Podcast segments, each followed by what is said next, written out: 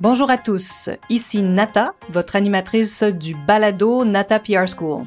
Vous êtes un entrepreneur ou un directeur de marketing et vous êtes sur le point de lancer un nouveau produit ou service? Ou vous vendez vos produits depuis un bon moment déjà mais vous souhaitez savoir comment augmenter votre visibilité, vous faire connaître et toucher plus de clients? Chez Nata PR, nous traitons tous les jours avec de vrais clients et nous vous enseignons des solutions RP faciles, amusantes et honnêtes. Vous apprendrez ici les étapes simples pour combiner la force des relations publiques aux médias sociaux dès maintenant. Suivez-nous.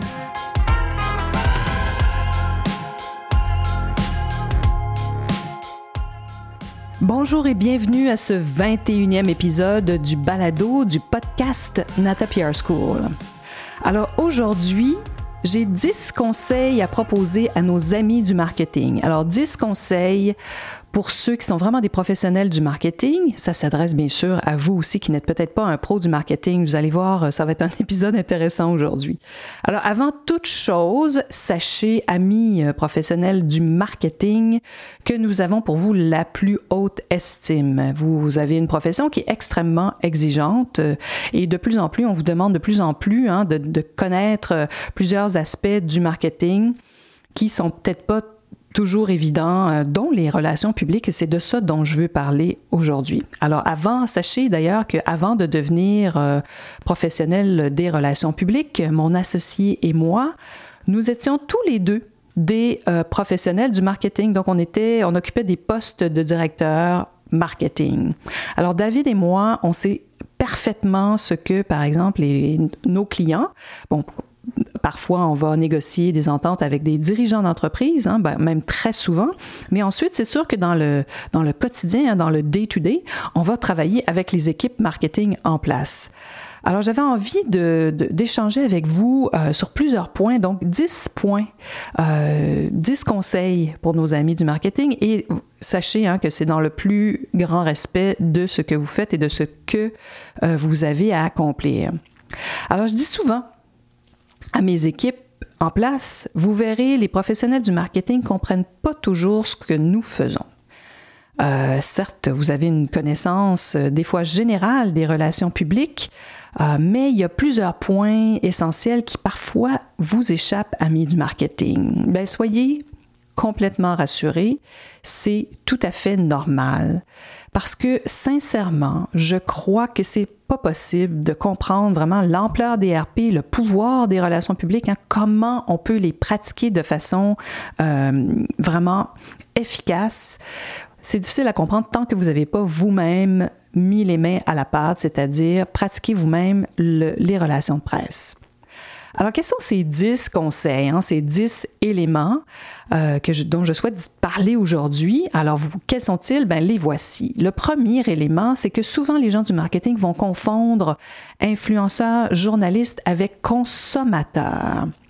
Puis je peux comprendre parce que, bon, votre travail fait en sorte que vous pensez toujours à la vente hein, des produits très souvent. Donc, vous travaillez, hein, on, parle souvent là du produit, euh, du prix. Hein, vous vous chargez de définir le produit souvent une fois qu'il a été conçu, comment on en parle, comment parfois choisir peut-être un nom pour ce produit-là, ensuite son prix où est-ce qu'on va, il est vendu. Des fois, il y a un réseau qui, est déjà prédéterminé ou vous avez vous-même à développer ce réseau des, ventes.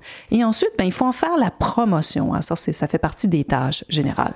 Mais donc, il y a 10 éléments, 10 conseils que j'ai pour vous aujourd'hui. Et le premier, c'est ça, c'est de, de vraiment penser que les journalistes influenceurs ne sont pas des consommateurs. Donc, souvent, on va nous demander de réécrire un communiqué avec beaucoup de superlatifs, hein, avec des meilleurs produits, le hein, donc d'aller très, euh, ou de lier ça à, quelque chose de très saisonnier, comme si on faisait de la vente à un influenceur et un journaliste, et c'est pas le cas du tout.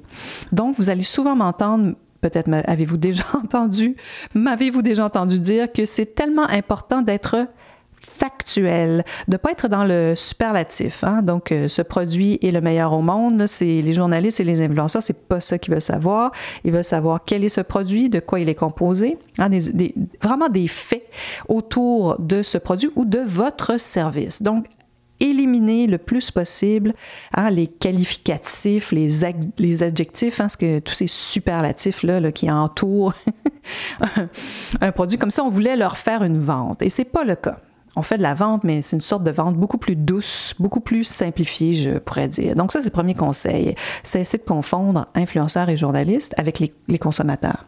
Et le deuxième conseil, souvent les, les, euh, les gens du marketing croient savoir comment parler aux influenceurs et aux journalistes et nous corrigent. Mais non, donc c'est parce que justement, nous, on sait comment s'adresser à eux, on sait qu'il faut être concis, court, bref. Ils n'ont pas besoin d'avoir 3 milliards d'informations, 3 milliards, et ne pas noyer le poisson. Hein. Des fois, euh, des fois, quand on fait de la publicité, on est très enrobé, et là, donc, non. Alors, c'est ça. Votre deuxième conseil, le deuxième conseil, c'est vraiment cesser de croire qu'on parle aux influenceurs, aux journalistes comme on parle à des consommateurs. Troisième, vous associez souvent le communiqué à une publicité. Hein, des fois, on envoie un communiqué puis on nous dit c'est pas assez vendeur ce communiqué-là.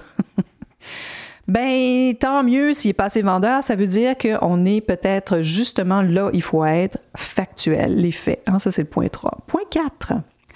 Très souvent, les gens du marketing pensent qu'on a une influence sur les dates de publication et les formats d'articles, les, photos, les images que nos amis journalistes vont utiliser. Parfois, on a un peu plus de contrôle avec des influenceurs sur le web. Hein. on peut être plus suggestif, on peut leur proposer des choses, mais c'est possible que si on leur envoie un produit, qu'ils décident de faire leurs propres photos eux-mêmes.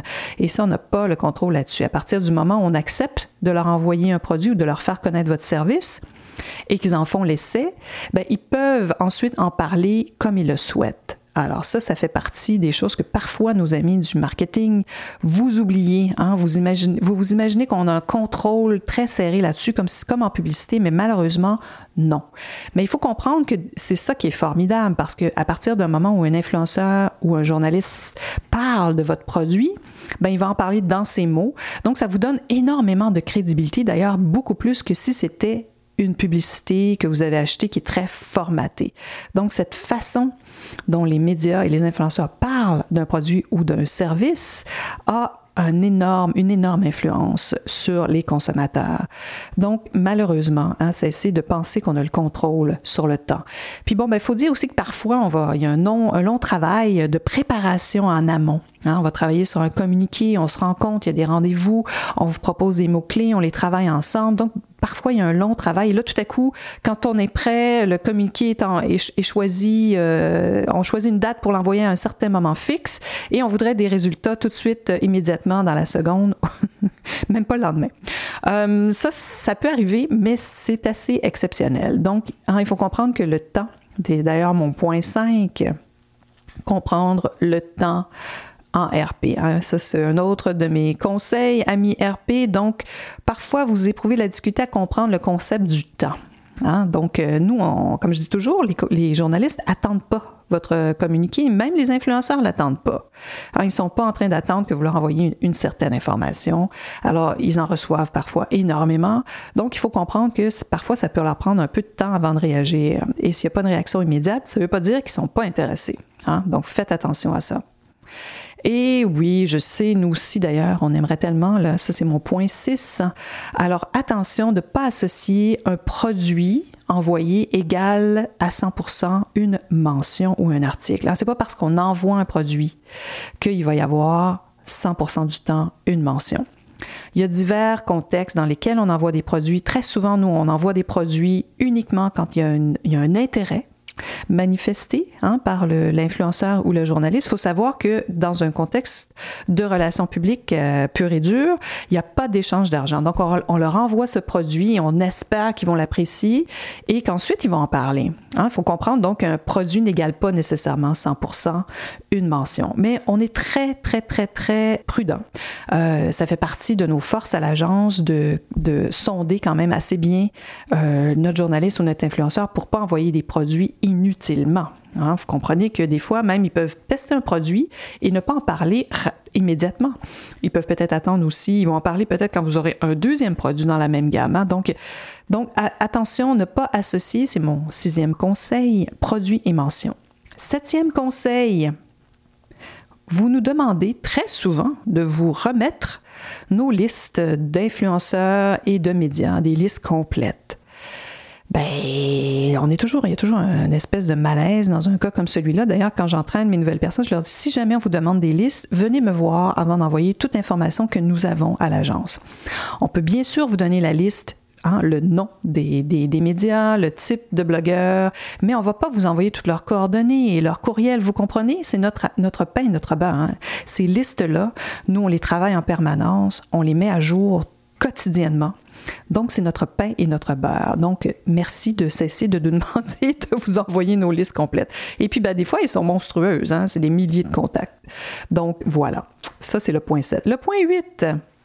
Vous confondez souvent parfois un, bon influenceur dans notre monde à nous de relations publiques. Qu'est-ce que ça veut dire? Un bon influenceur. Vous allez souvent le choisir sur son nombre de fans.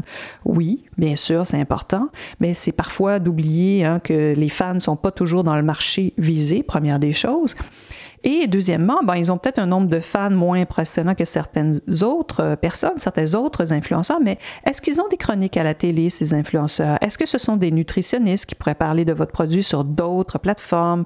Est-ce qu'ils sont parfois invités par des magazines? Donc, nous, on, on va aussi baser notre choix sur d'autres critères que juste aussi l'esthétique de leur fil Instagram. Donc, on va choisir des influenceurs parce qu'on sait qu'ils ont un réel pouvoir d'influence hein, sur leur propre plateforme. Ils, ils ont une communauté peut-être petite, mais très engagée, hein, qui va vous donner des résultats. Alors, donc, attention de pas tout à coup mettre de côté des influenceurs parce qu'ils n'ont peut-être pas l'esthétique photo parfaite que vous souhaitez. Ceux-là, on les choisit quand on les paye, bien sûr, hein, ces influenceurs-là. Et ça, c'est dans votre cadre de travail de marketing qu'on comprend très bien. Mais comprenez que nous, on ne les choisit pas de la même façon. Donc, numéro 8, attention au choix des influenceurs et de garder en tête cet autre aspect. Point 9. Alors, parfois, il y a une méconnaissance. Hein. vous comprenez souvent mal ce que organique implique. Bon, je le répète souvent, organique, c'est simplement pas payé. Hein, quand on dit vous avez augmenté votre SEO, votre Search Engine Optimization de façon organique, ça veut dire sans payer, sans avoir mis de publicité, sans avoir mis de acheté des, publicités Facebook ou sur Google ou euh, sur d'autres plateformes. Donc, c'est c'est ce que ça veut dire organique. Organique égale gratuit. Donc, il y a souvent un mélange euh, du côté de, nos amis du marketing qui confondent organique avec hein, avec justement cette, collaboration, par exemple, d'un influenceur à qui on a envoyé notre produit, qui en a parlé, mais on peut pas le forcer hein, à dire des choses ou à parler d'une certaine façon. On peut bien sûr suggérer. C'est exactement comme avec un journaliste. On propose, nous, on a un pouvoir de suggestion, d'influence, mais ensuite, euh, le journaliste, comme je vous disais tout à l'heure, ou même l'influenceur peut prendre sa propre photo du produit pour en parler. On lui a envoyé en espérant qu'il en parle. Donc, ensuite, il faut parfois les laisser. Euh, s'approprier le produit ou tenter d'essayer votre service. Et mon dixième point, souvent, hein, vous confondez notre pouvoir d'influence avec celui dicté par les budgets publicitaires. Hein. c'est un peu ce que je disais tantôt. Donc, vous confondez euh, pouvoir d'influence avec euh, argent. Donc, nous, on n'a pas ce, ben, bon, parfois, on va avoir ce qu'on appelle du PR money.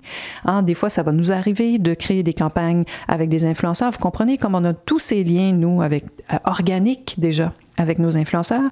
Parfois, on est vraiment les mieux placés pour faire une deuxième campagne où là, vous souhaitez aller plus loin et peut-être payer des influenceurs. Mais la majorité du temps, vous, donc, vous confondez un peu cette façon de pouvoir acheter rapidement puis confirmer hein, une mention de publicité, mais nous, donc, on n'a pas ce pouvoir.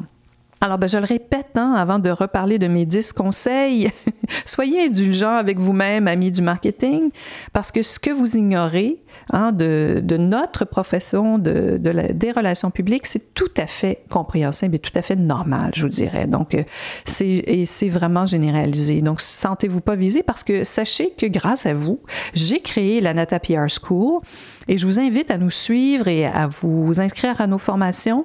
Et je vous promets que si vous apprenez à mieux maîtriser les relations publiques, à peut-être même en faire vous-même dans le cadre de vos activités euh, marketing, ça va vous donner vraiment un avantage compétitif énorme. Et un jour, peut-être aurez-vous un énorme budget pour travailler avec une agence, mais vous allez comprendre quelles sont toutes les étapes. Alors, je vous invite à nous suivre, à aller sur notre site natapierre.com. Alors, avant de terminer, hein, quels sont ces 10 conseils?